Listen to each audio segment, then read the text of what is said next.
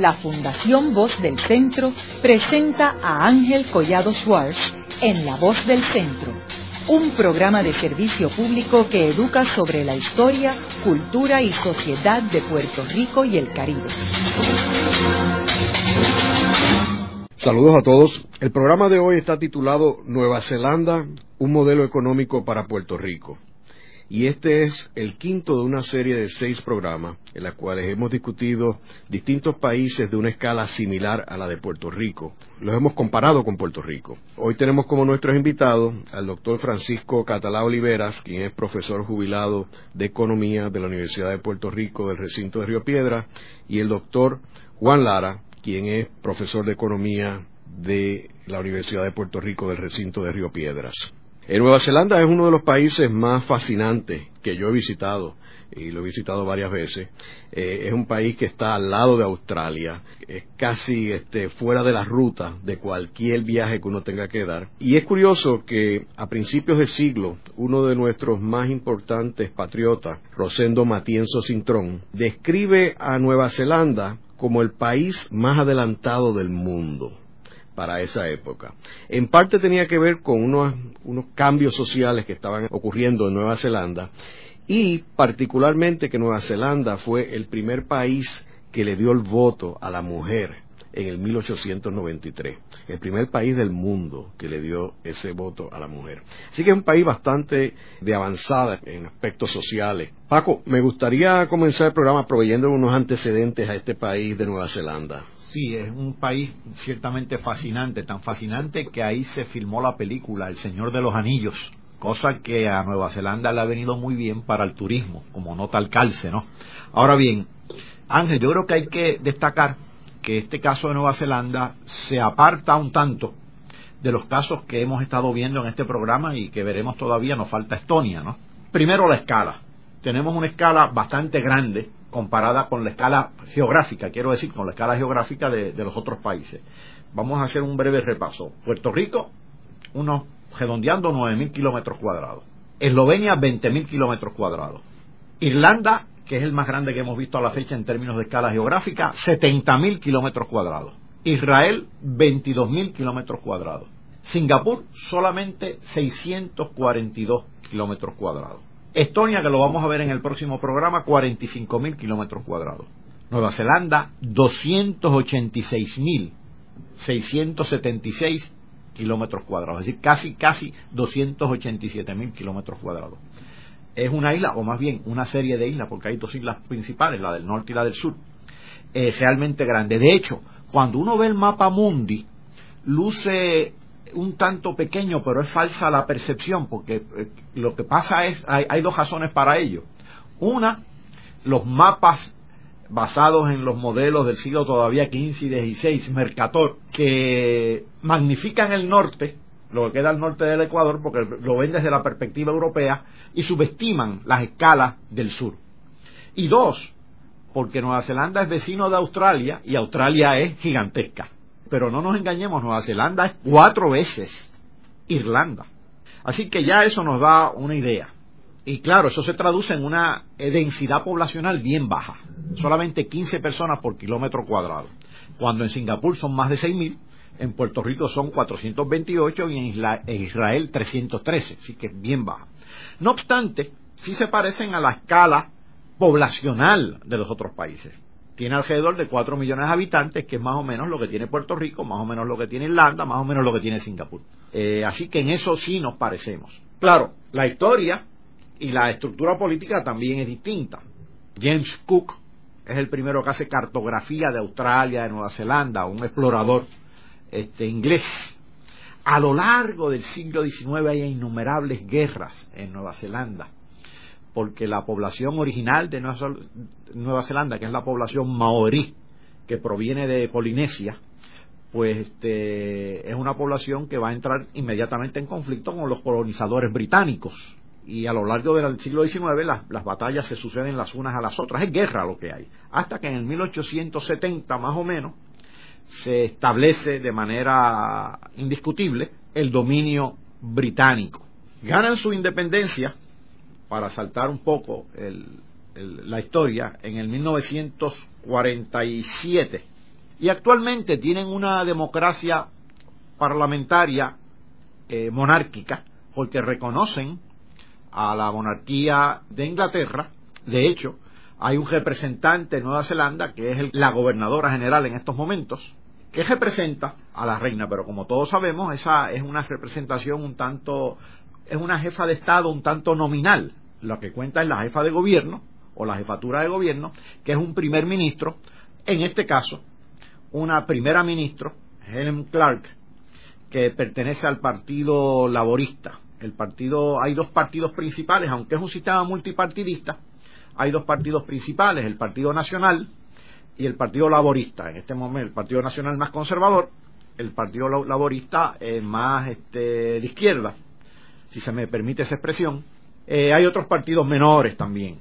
Es unicameral, hay un parlamento o una sola cámara de 120 miembros, es de carácter proporcional la representación, es decir, de acuerdo a la proporción de la que, obtenga cada partido en la votación, es el número de escaños que tiene en el Parlamento. También es curioso que hay unas seis o siete escaños reservados para la población maorí, que constituye en estos momentos alrededor del 15% de la población total de Nueva Zelanda, que como ya dijimos es de alrededor de 4 millones.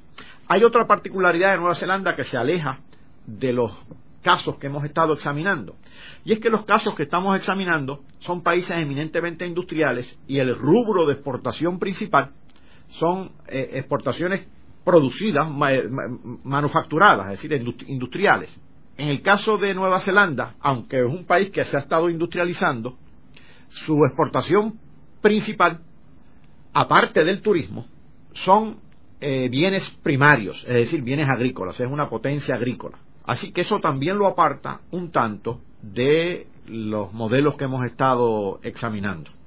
Esto para establecer las diferencias. Denominadores comunes, hombre, la población, número dos, un país que ha pasado por sus crisis y que está con población pequeña, activo en numerosos renglones, en el turismo, en la agricultura y aunque no es el rubro principal de exportación, también en la manufactura. Yo creo que es curioso también, Paco, de que el aislamiento ha sido una de las desventajas más grandes que ellos han tenido, porque ellos están, o sea, para tú llegar a Nueva Zelanda es, bastante complicado.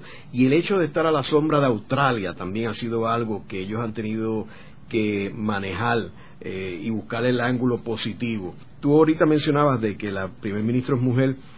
Es curioso también que eh, es uno de los pocos países, o por lo menos lo único que yo conozco, que todos los personajes importantes son mujeres, porque la que preside el Parlamento es mujer, la primer ministro es mujer, la que preside la judicatura es mujer, la reina de Inglaterra, que es la reina de Nueva Zelanda, es mujer, y el Governor General es mujer.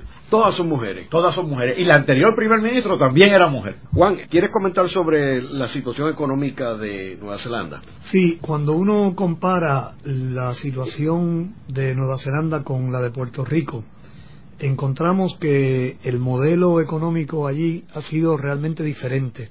Aunque eso no quiere decir que no podamos extraer algunas, digamos, lecciones que sean útiles para Puerto Rico. Pero llama la atención, como señalaba hace un momento Francisco, que en este país la agricultura tiene un peso relativamente importante, es casi aproximadamente 5% de la economía total. La manufactura es importante, pero no llega al 30% de la economía, anda por el 20 y algo, 25, 26% los datos recientes. Y cuando uno ve incluso esa manufactura, esa industria, es una industria que está muy vinculada a los recursos naturales del país.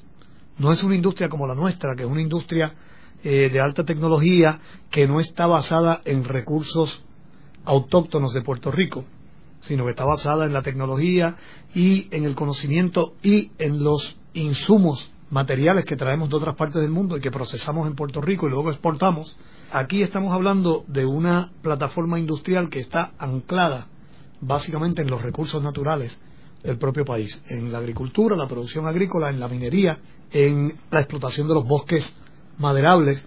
Y cuando uno ve la composición de las exportaciones de Nueva Zelanda, predominantemente productos agrícolas y productos manufacturados basados en la agricultura, la minería y la explotación de los bosques. Así que eh, tenemos un país aquí que, en cierto sentido, uno podría decir, yo por lo menos diría que es un país que se puede envidiar, que ha podido establecer un modelo de desarrollo industrial basado en su propia naturaleza y en su propia dotación de recursos naturales, más que en atraer cosas de otras partes. Todos recordamos que siempre desde pequeños en, la escuela nos decían en Puerto Rico que Puerto Rico era un país es un país pequeño con pocos recursos naturales y que nuestra historia ha sido la historia de tratar de, encontrar una manera de hacernos viables sin tener que depender de los recursos naturales porque eh, de eso tenemos escasez. La historia de Nueva Zelanda es una historia distinta, de gente que han aprovechado esa naturaleza para construir algo propio de ellos. ¿Y cuáles son los productos agrícolas que ellos más cultivan? Estamos hablando de exportaciones, por ejemplo, en cantidades importantes de productos lácteos, una industria ganadera grande, como uno esperaría en un país con esta extensión de territorio, no solamente el territorio, sino el clima templado, que es muy apropiado para este tipo de ganadería en gran escala, como uno la ve, por ejemplo, en ciertas partes de Estados Unidos y en ciertas partes de Sudamérica, productos de carne, que también están basados en la misma industria ganadera, productos de madera, o sea, ellos utilizan su, su riqueza en bosques maderables, no, no para exportar madera, sino para exportar productos de madera. Manufacturan esos productos y también exportan eh, pescado. Tienen una industria pesquera relativamente importante. Fíjense que todos esos son productos que vienen del sector primario de la economía y del sector secundario, del sector industrial, pero la industrialización de productos primarios. Fíjate, durante muchos años Nueva Zelanda realmente, básicamente, dependía de exportaciones primarias a Europa, cobijada por concesiones británicas. De ahí, poco a poco, se ha ido transformando en una economía más industrializada, ya independiente de esas concesiones. Pero lo interesante es que nunca ha sido articulada como ni ha promocionado, ha promocionado el capital exterior para enclaves, es decir, para sectores industriales divorciados del gesto de la economía. Esto contrasta con algunos otros países, incluyendo Puerto Rico, donde tú tienes una agricultura luego es sucedida por un proceso de industrialización divorciado de la agricultura preexistente y en consecuencia divorciado de la, de la, de la agricultura existente. También hay que señalar que Nueva Zelanda durante los últimos años le ha estado dando mucha importancia al procesamiento de alimentos, puesto que tiene una agricultura tan importante, pues naturalmente industrializa esa agricultura, empieza a procesar alimentos para su mercado y para la exportación. Industria que dicho sea de paso, el procesamiento de alimentos tiene a mi juicio mucho potencial en nuestro país, un potencial que podría servir tanto para desarrollar la agricultura de Puerto Rico como para importar, porque sería una industria que podría beneficiarse de la importación de materia prima, procesarla aquí, pero que a la vez también estimularía la producción que podría generar el sector agrícola puertorriqueño.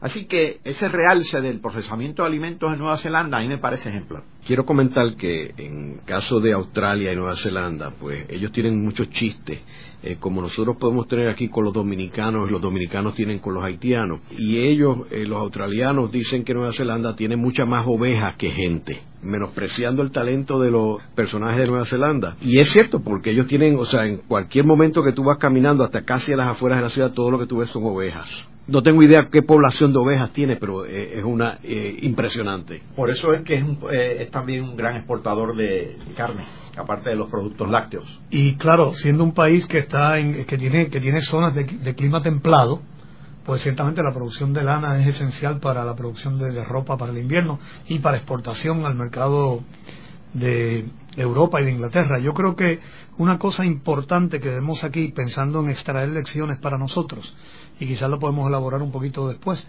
es que cuando miramos a estos países que han sido exitosos, pequeños, una de las cosas que vemos que es un tema común es que todos han sido capaces de hacer transiciones, que no se han quedado atrapados en el mismo modelo o en un modelo que no se, no se modifica y no evoluciona. Y es importantísimo, me parece lo que señalaba Francisco hace un rato, de que inicialmente Nueva Zelanda era básicamente una gran finca de producción agrícola para Inglaterra, para abastecer de productos agrícolas a Inglaterra y dependía para la viabilidad de su economía de ese mercado inglés, que además era un mercado en el que tenía un acceso preferencial, un acceso privilegiado como parte de la, del sistema colonial imperial británico, lo que le permitía entonces no tener que competir con otros países o con tantos otros países que exportaban ese mercado británico. Pero lo que quiero resaltar es que ellos no se dejaron atrapar permanentemente y hacerse dependientes permanentemente de ese modelo. Y entonces se transforman, se transforman en una economía que deja de depender de esas concesiones de la corona británica, que deja de depender de la exportación casi exclusiva de productos agrícolas y productos primarios, y que diversifica además su comercio internacional, y eso es sumamente importante. Su mercado principal ahora no es Inglaterra, hace tiempo que ya no lo es. Sus mercados principales son mercados que ellos han ido cultivando y desarrollando. Y ahí hay una evolución del modelo, que es algo que en Puerto Rico es una de los grandes ausentes de nuestra experiencia y que sin duda tiene que ser una de las razones de por qué nosotros hemos visto un estancamiento en nuestro país cuando otros países pequeños con experiencias en algunos aspectos similares han tenido una experiencia más exitosa y han logrado una viabilidad mayor que la, de, la que nosotros ahora mismo tenemos. En esa misma línea, Juan, ellos también no han descansado en tener una industria agrícola y láctea exitosa, sino que ellos han desarrollado una industria de servicios importante, particularmente en el área creativa que va a lo que eh, empezó mencionando Paco en términos de la película Lord of the Rings. Ellos tienen una industria de cine bien importante que ha ganado premios en, festivales internacionales y que también a nivel publicitario ellos tienen una industria de publicidad bien avanzada y bien creativa que ha ganado muchos premios. Otra industria que ellos han estado desarrollando es la del vino donde ellos cultivan unos vinos extraordinarios, particularmente vino blanco, y lo están exportando. O sea que ellos no han descansado con lo que ya tienen seguro, sino que han continuado reinventándose. Fíjate, y ese desarrollo de esas industrias, eh, como los servicios de cine y demás, y los, y los servicios publicitarios, y aún la industria del vino, han precipitado también el que el turismo, a partir del año 2003 más o menos, se haya convertido en la principal fuente de divisas, ya no es la exportación de bienes primarios. La principal fuente de divisas en los últimos años, a partir de los últimos tres o cuatro años, es el turismo.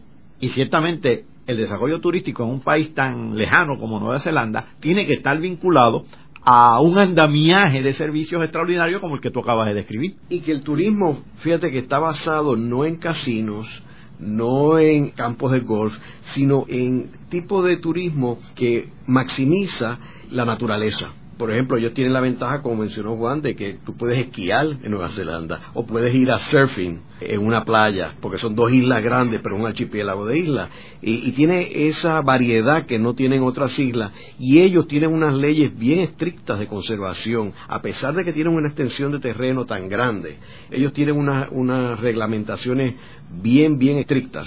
También debemos hacer notar que aparte del turismo como fuente de divisas y de la producción de bienes primarios, de bienes agrícolas, que ya los hemos destacado, no debemos subestimar la producción manufacturera. Nueva Zelanda tiene un sector importante de producción de maquinaria y sobre todo de equipo de transportación y eso también pesa mucho en su, en su economía. Haremos una breve pausa. Pero antes, los invitamos a adquirir el libro Voces de la Cultura, con 25 entrevistas transmitidas en La Voz del Centro. Procúrelo en su librería favorita o en nuestro portal.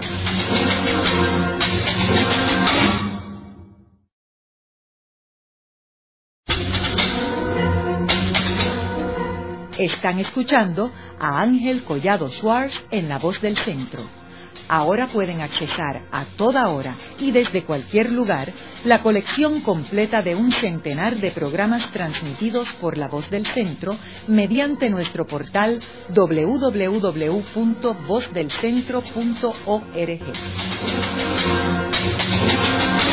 Continuamos con el programa de hoy titulado Nueva Zelanda, un modelo económico para Puerto Rico. Hoy con nuestros invitados el doctor Francisco Catalá Oliveras, profesor jubilado de Economía de la Universidad de Puerto Rico del recinto de Río Piedras, y el doctor Juan Lara, profesor de Economía de la Universidad de Puerto Rico del recinto de Río Piedras.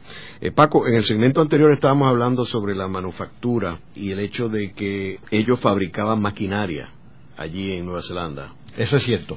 Debo señalar que tanto en el perfil de la manufactura como en el perfil agrícola, como en el perfil de, las exportaciones, se nota algo que hemos advertido en el examen de otros países ya en este programa, y es su diversificación.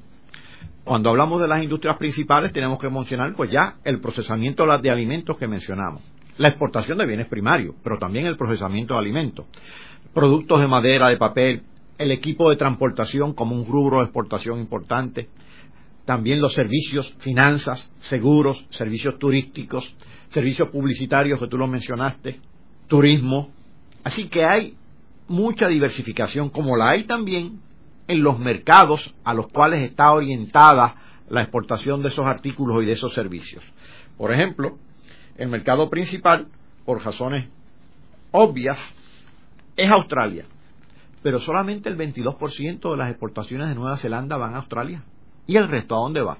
Pues mira, va a Estados Unidos, va a Japón, va a China, va a Gran Bretaña, va al resto de los países de la Unión Europea. Así que está diversificado.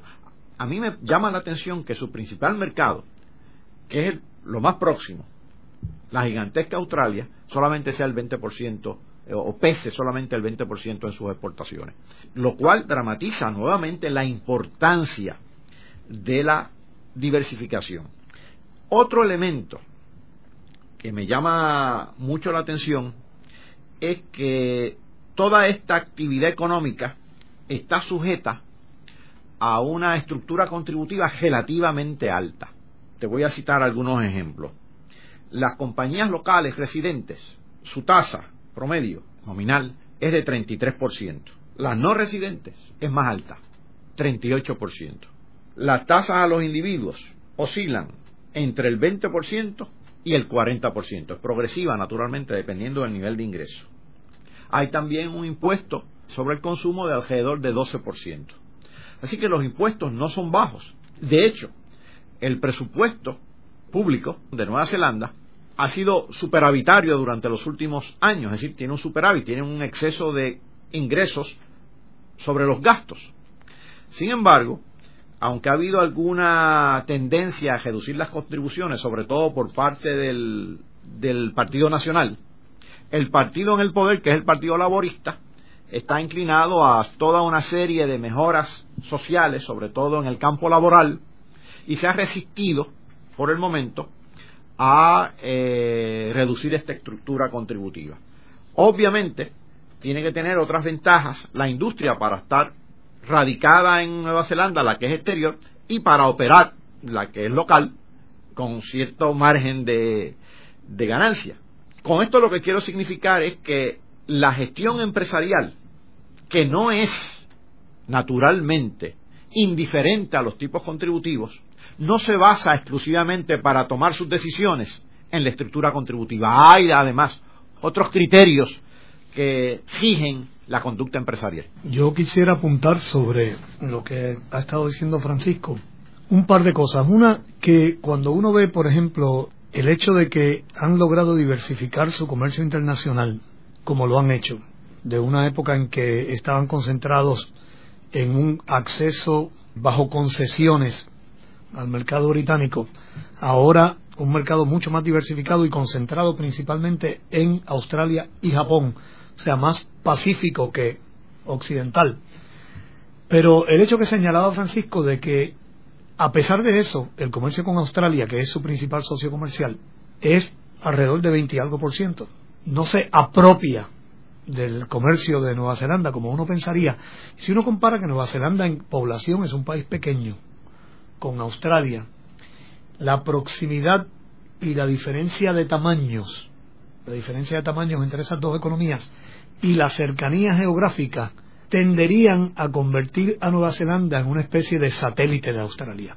Y no ha ocurrido, eso no ha ocurrido. Entonces, uno lee entre líneas, o quizás me lo imagino, quizás es una fantasía mía, pero hay como una voluntad de no dejarse colonizar económicamente. Hay como una voluntad de mantener un control de la economía de Nueva Zelanda en los neozelandeses. Porque el modelo se desarrolla de tal manera que nunca quedan capturados en un espacio donde podrían quedar capturados. Muy fácilmente pudieron haberse quedado en un modelo de agricultura protegida dependiente de la corona británica o en un modelo de producción primaria y producción industrial capturado por el tamaño de ese vecino tan grande que tienen ahí al lado que es Australia. Pero ninguna de esas cosas les ha ocurrido. Y eso es algo interesante. Es interesante y nuevamente ejemplar para Puerto Rico. Contrasta con la estrategia de dependencia económica y política que ha caracterizado a nuestro país. Paco, entrando en la fuerza laboral, yo, según unas estadísticas que tengo aquí de lo que le llaman el CIA Factbook, que es la Agencia Central de Inteligencia de los Estados Unidos, tienen el Internet, todos los datos de todos los países del mundo, que es curioso que aparece Puerto Rico como un país en esa lista de la eh, Agencia Central de Inteligencia. Y ellos estiman que hay una fuerza laboral de 2 millones eh, 180 mil esto es al 2006, según la Agencia Central de Inteligencia, lo cual significaría que es casi un 50% de la población. ¿Cómo compara eso con Puerto Rico? Ah, bueno, la tasa de participación laboral es mucho más grande. Si, ahí, si, si es un 50% de la población, en el caso de Puerto Rico, no llegamos al 30% de la población, porque Puerto Rico tiene un millón, cerca de un millón, un millón doscientos mil personas en la fuerza trabajadora y hay cuatro millones de habitantes. Así que no llegamos al 30%. Y dicho sea de paso, de todos los países que hemos estado viendo, de todos los países, el que más baja tasa de participación laboral tiene es Puerto Rico, pero por la clásica milla. También es curioso que cuando uno analiza cómo se desglosa la fuerza laboral por ocupación, según otra vez la Agencia Central de Inteligencia, solamente el 10% es en la agricultura el 25% en la industria y el 65% en servicios. Esto es a 1995. Eh, que es curioso porque siendo la agricultura algo tan y tan importante para su economía, ellos no requieren que la fuerza laboral esté trabajando allí. Evidentemente eso significa productividad, que es una tendencia que se da, que, que se debe dar a medida que se desarrolla un país. Sobre todo en el caso de la agricultura aumenta la productividad eh, y se reduce el, el empleo. Y en el caso de Nueva Zelanda, no debemos olvidar que una de las industrias principales de Nueva Zelanda es la producción de maquinaria. Así que eso no me sospecho que está vinculado también a ese aumento en productividad. Yo creo que es importante resaltar este tema laboral, porque estas estadísticas de, del mercado de trabajo y de la situación de empleo y desempleo en Nueva Zelanda contrastan dramáticamente con las de Puerto Rico. Estamos hablando, como, como bien señalabas hace un momento, de una población que es básicamente la misma que la nuestra. Estamos hablando de cuatro millones de personas. De esos cuatro millones de personas, ellos tienen una fuerza trabajadora de un poco más de dos millones de personas. La de Puerto Rico es de un poco más de un millón de personas. O sea, estamos hablando de un país que tiene la misma población que nosotros, básicamente, y que tiene el doble de las personas que tenemos nosotros activas en el mercado de trabajo. Eso ya de por sí explica una gran cantidad de la diferencia en el nivel de vida y en los índices económicos de Nueva Zelanda comparados con los nuestros. No es casualidad que el ingreso per cápita de Nueva Zelanda sea aproximadamente el doble del que nosotros tenemos. Pues si la fuerza trabajadora es el doble de la nuestra, con la misma población, no es casualidad que también nos superen por el doble en ingreso por habitante. Y el señalamiento de que la mayor parte de esa fuerza trabajadora está en los servicios, seguido por la industria, y una proporción relativamente pequeña en la agricultura, es, como decía Catalá, también interesante, es algo que yo creo que vale la pena subrayar, porque mucha gente piensa que cuando hablamos de la importancia o la necesidad, de urgencia de desarrollar la capacidad agrícola de Puerto Rico, Mucha gente piensa que eso lo que significa es regresar a la agricultura del pasado. Tienen una visión tradicional del sector agrícola y piensan que lo que estamos diciendo es vamos los puertorriqueños a salirnos de las ciudades y regresar al campo y convertirnos en agricultores como fueron nuestros tatarabuelos. No es de eso de lo que se trata. Todos los países que han convertido la agricultura en una fuerza importante dentro de su economía y que son economías relativamente grandes y desarrolladas, lo han hecho fundamentalmente a base de productividad y la productividad conlleva que a pesar de que la producción agrícola se desarrolla y crece, la proporción de la población que está dedicada a la agricultura se va reduciendo. Eso es una característica de todas las potencias agrícolas en el mundo. Y no estamos hablando de que vamos a meter 20% de los puertorriqueños en el campo, o 30 o 40%. Eso se debería poder hacer, en el caso nuestro, con un 6-7% de la población trabajadora dedicada a la agricultura. Ángel, Ángel, se me parece este caso al que examinamos anteriormente, el de Irlanda. 4 millones de habitantes Irlanda, 4 millones de habitantes Nueva Zelanda. 2 millones de fuerza laboral en Irlanda, 2 millones de fuerza laboral en Nueva Zelanda, en contraste con poco más de un millón en Puerto Rico. Tasa de participación laboral alta en Irlanda, alta en Nueva Zelanda, escandalosamente baja en Puerto Rico. Además tienen una tasa de desempleo muy baja, una tasa de desempleo de alrededor de 4% que quiere decir que de esos dos millones de personas que están en el mercado de trabajo, están prácticamente todos trabajando.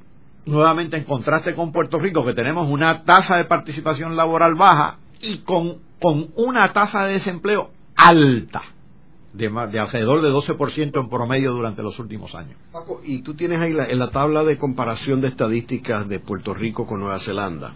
¿Qué otras cifras tú tienes ahí que podamos utilizar? Bueno, fíjate, una que me llama la atención para citar este cifras fuera de la economía, pero relacionada, Internet.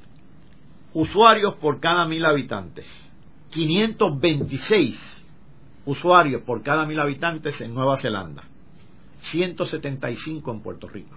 Me llama la atención eso, quizás por ese aislamiento geográfico que tienen han sido muy eh, propensos a utilizar nuevas tecnologías en la comunicación. De hecho, de todos los países que hemos examinado, la tasa de uso de Internet en Nueva Zelanda es la más alta. Más alta inclusive que la de Singapur, que es bien, bien alta.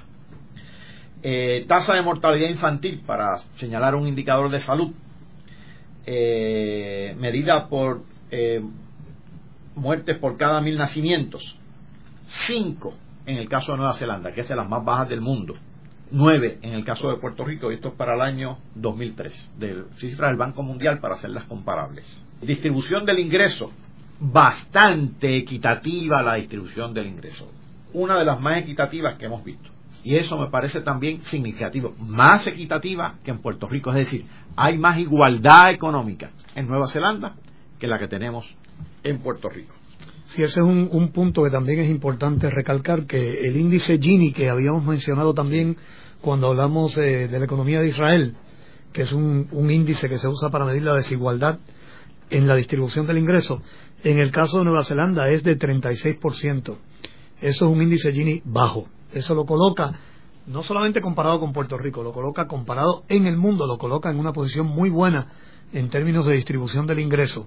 Lo cual es curioso, porque estamos hablando de un país donde hay muchas diferencias eh, en la población y nosotros que tenemos una población homogénea, básicamente, tenemos índices de desigualdad bastante más altos que eso. Tenemos un, índice Gini que ronda el 50. Así es, hasta lo supera. Lo superan. ¿Y en términos de per cápita income?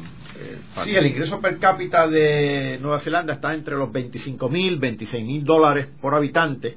El de Puerto Rico es alrededor de la mitad de eso, como dijo Juan. Así que tenemos un ingreso per cápita relativamente alto.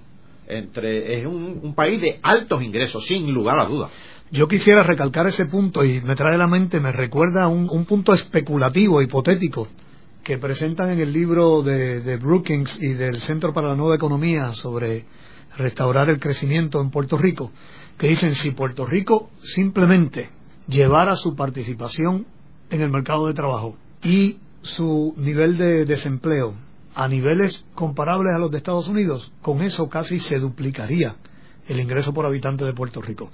Y eso es básicamente lo que estamos viendo aquí, que tenemos un país con la misma población, con el doble de nuestra participación laboral, con el doble de nuestro ingreso per cápita. Juan, tú mencionaste ahorita sobre la homogeneidad de Puerto Rico comparado con Nueva Zelanda.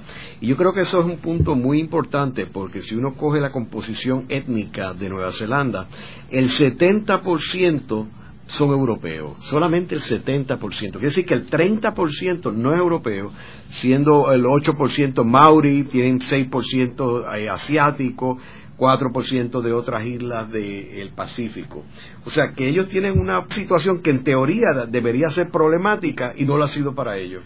No lo ha sido. Es verdad que la población eh, autóctona, que es alrededor del 15%, eh, con ellos ha habido a veces muchos disturbios. Sin embargo, han logrado resolverlos, han logrado lidiar con ellos y no se han traducido en descalabro económico. Y como ya dije anteriormente, eh, esta población autóctona tiene derecho a un número fijo de escaños en ese parlamento proporcional que, ellos tienen. Y ellos han permitido también la inversión extranjera, han sido bastante abiertos. Por ejemplo, yo conozco un personaje que es uno de los dueños de, de vaquerías más importantes en Venezuela, que a raíz de toda la situación económica en Venezuela se ha ido a Nueva Zelanda y ha comprado vaquería y se ha convertido ahora en un protagonista del mundo de la industria láctea de Nueva Zelanda, utilizando toda su experiencia de Venezuela. Claro, y, tú, uno podría preguntarse, bueno, ¿y cómo lo hacen si tienen unas estructuras contributivas relativamente altas? Bueno, para empezar tienen unos atractivos particulares, ¿no? Los recursos naturales con que cuentan y demás. Pero además de eso, tienen un, un aparato gubernamental con una clara jerarquía de autoridad, tienen peritaje técnico, tienen una infraestructura adecuada, como estaba demostrando hace un momento por, con, la, con las comunicaciones, tienen enlabonamiento, es decir, sus empresas están enlabonadas, el capital local y el capital extranjero. Luego de una breve pausa, regresamos con Ángel Collado Schwartz en La Voz del Centro.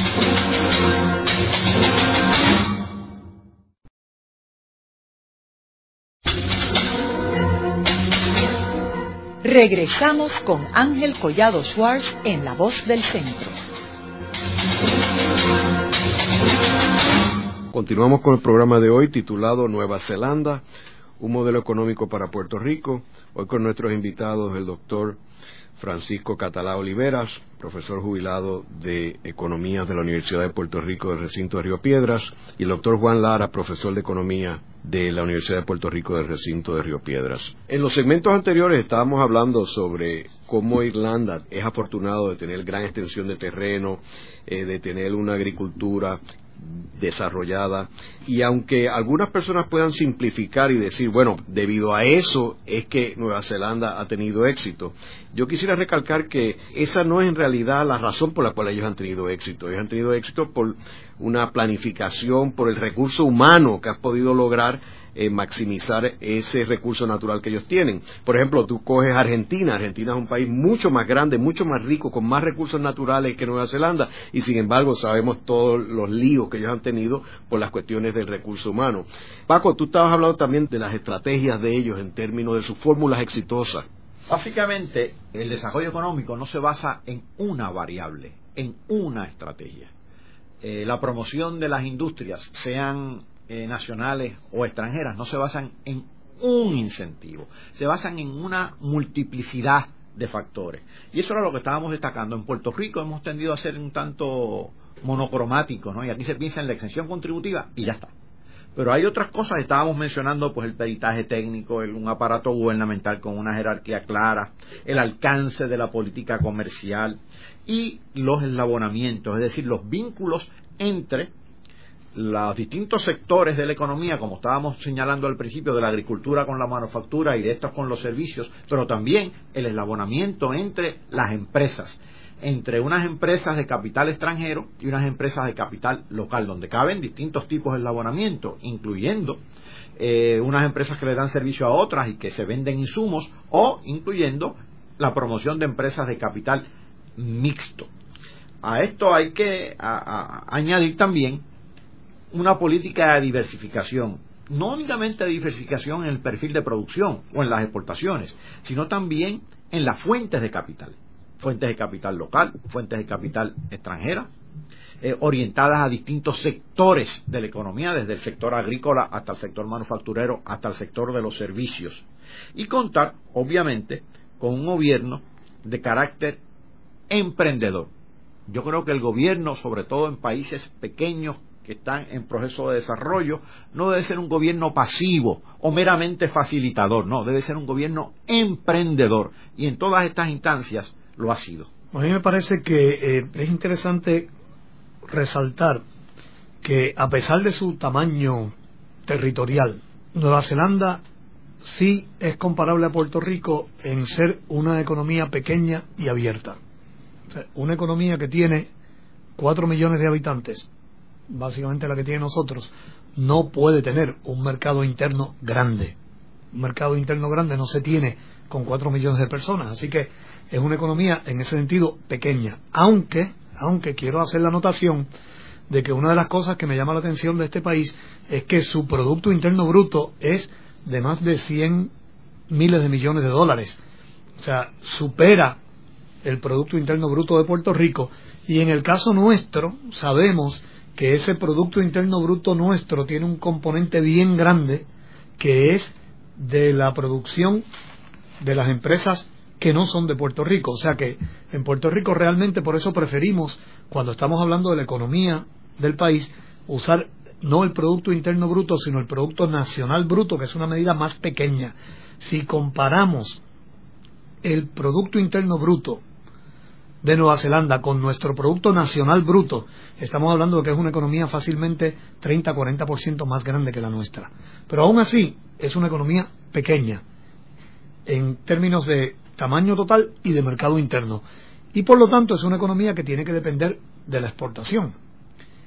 Y además, el hecho de que el mercado interno sea pequeño significa que la atracción de capital de afuera hacia Nueva Zelanda no puede ser por la promesa de ese mercado interno. O sea, un país que tiene un mercado interno grande se le hace fácil atraer capital externo, por ejemplo, entrar a Brasil, entrar a la India es atractivo para cualquier empresa simplemente por el tamaño del mercado, por poder estar ahí en un mercado tan enorme donde se puede desarrollar un negocio grande y tener rendimientos muy altos. Las empresas que van a Nueva Zelanda no van buscando un mercado interno, igual que las empresas que vienen aquí no vienen aquí buscando un mercado interno, vienen buscando una capacidad económica que les sirva para hacer otras cosas en la economía mundial.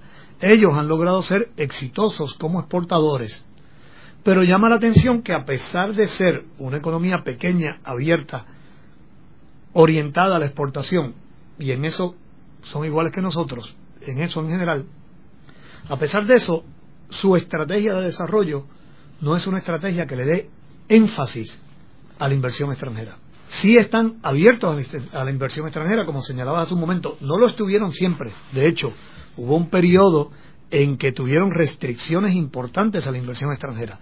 Eso lo han liberalizado, pero su estrategia, a diferencia de la nuestra, no es una estrategia de énfasis a la inversión extranjera. Y llama la atención el hecho de que las empresas no domésticas tengan una tasa contributiva más alta que las domésticas. O sea, le están diciendo a la gente, si usted quiere venir aquí, tiene que estar dispuesto a pagar más impuestos que lo que pagaría un nacional. Eso me parece bien interesante. Para precisar algo de lo que ha dicho Juan, en el caso de Nueva Zelanda, el Producto Interno Bruto para el año 2005, según el Banco Mundial, fue de 109 millardos, es decir, 109 mil millones de dólares. Y el ingreso nacional bruto fue de 106 mil millones de dólares. Muy comparable el Producto Interno Bruto e y el ingreso nacional bruto. Eso lo que significa es que los pagos a los factores externos no pesan tanto como en, la, como en la economía de Puerto Rico, que hay tanta inversión extranjera. En el caso de Puerto Rico, la diferencia entre el ingreso nacional bruto y el Producto Interno Bruto es de alrededor de 30 mil millones de dólares, porque los pagos a factores externos son considerables y la inversión externa es considerable. Perdona, otra manera de decir eso es que la, la economía de Nueva Zelanda es casi totalmente de Nueva Zelanda. Y eso es fundamental. Eso es lo que eso dice. Eso es fundamental. Y nuevamente, el diferencial en, la, en los tipos contributivos a la, empresa extranjera y a la empresa local, aunque lo hay, no es tan grande. Ambas pagan bastante contribuciones. En el caso de Puerto Rico tenemos algo extraño, que las empresas de capital nacional tienen un tipo tributario nominal bien alto y, en el de, eh, y el de las exentas es bien bajo, que oscila entre 2 y 7% y puede ser hasta cero si cualifican. Y eso me parece que es uno de los problemas que tenemos que quizás nos obligue a en el futuro revisar eso para nivelar el campo de juego. Vemos el resultado que por eso es que la industria local no se ha desarrollado como se esperaba que se desarrollara porque no se le dieron los incentivos. Eso es cierto. Eh, yo creo que aquí en todo eso ha pesado, Ángel, la cultura de la dependencia, de la dependencia política y de la dependencia económica. Es decir, dependencia vía beneficencia y dependencia vía una fuente de capital y a esa fuente de capital darle todo. Luego de la pausa, continuamos con Ángel Collado Schwartz en La Voz del Centro.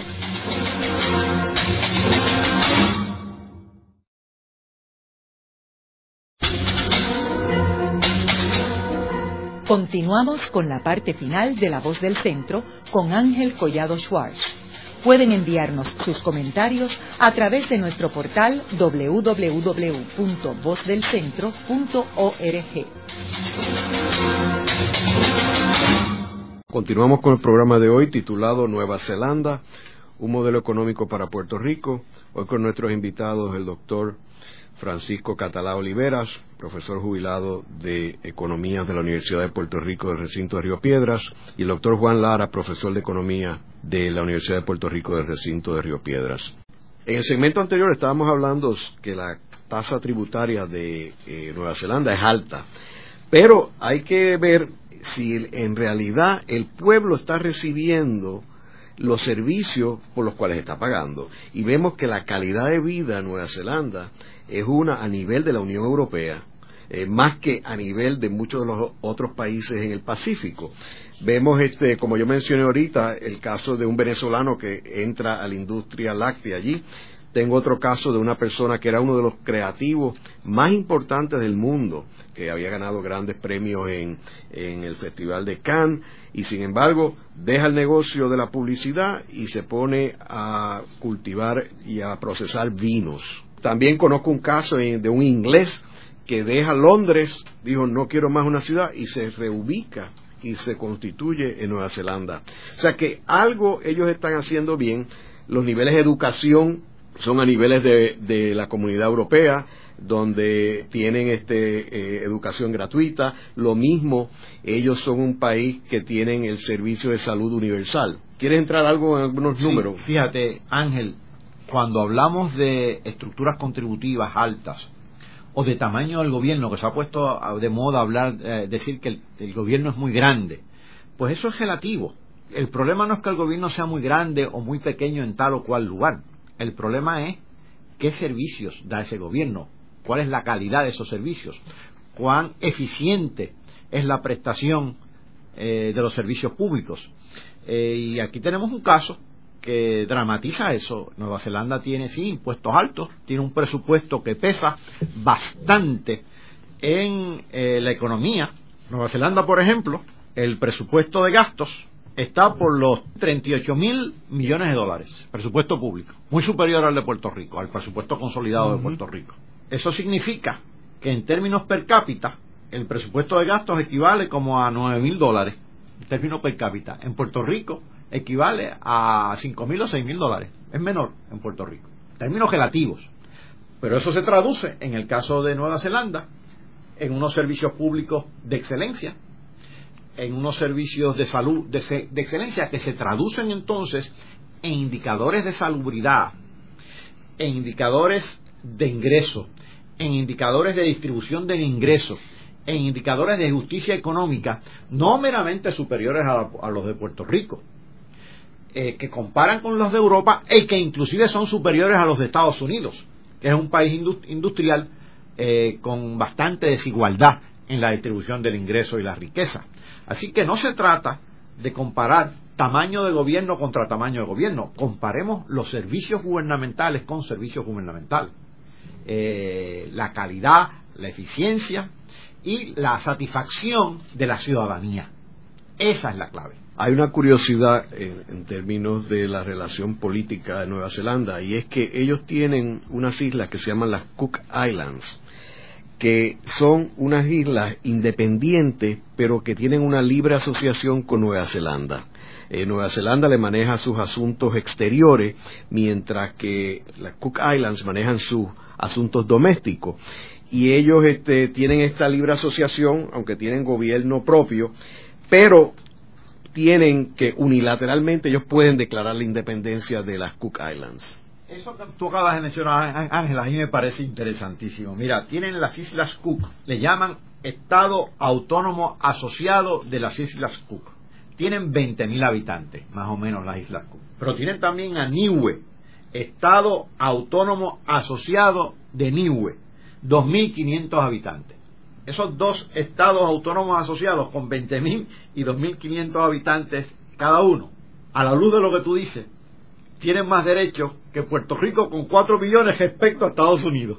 A mí me parece interesante cuando uno ve los indicadores de salud, los indicadores de condición de vida de la población de Nueva Zelanda, que evidentemente este es un país donde se hace una inversión importante en la gente o sea, se, se invierte en el desarrollo de los recursos humanos que consiste básicamente en la educación y la salud, principalmente. Y mirando eso junto con el hecho de que evidentemente en Nueva Zelanda han podido desarrollar una infraestructura de primera, que es otra, otra, otro de los usos y destinos que se supone que se le dé a ese dinero que el gobierno levanta a través de los impuestos. No solamente eh, servicios directos para el consumo de las personas, sino servicios de infraestructura para las personas y para la economía en general.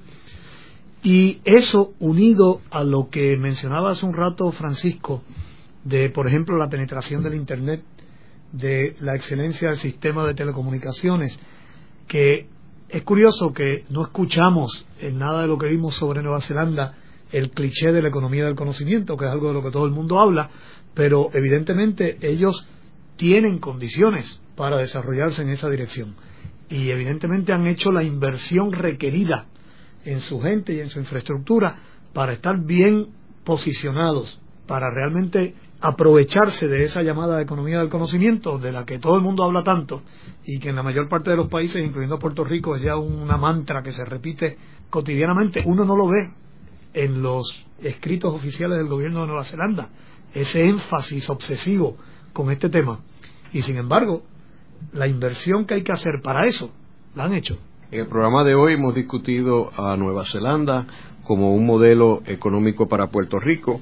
Eh, como mencioné al principio del programa, nuestro insigne patriota y pensador Rosendo Matienzo Cintrón lo catalogaba ya a finales del siglo XIX como el país más adelantado del mundo, un país de avanzada en términos sociales, en términos económicos. Hemos hablado cómo la fórmula de ello está basada en un plan estratégico que está en una continua reinvención y cómo para ello es muy importante la calidad de vida y han logrado establecer una alta calidad de vida eh, utilizando un sistema parlamentario de gobierno eh, con una sola Cámara.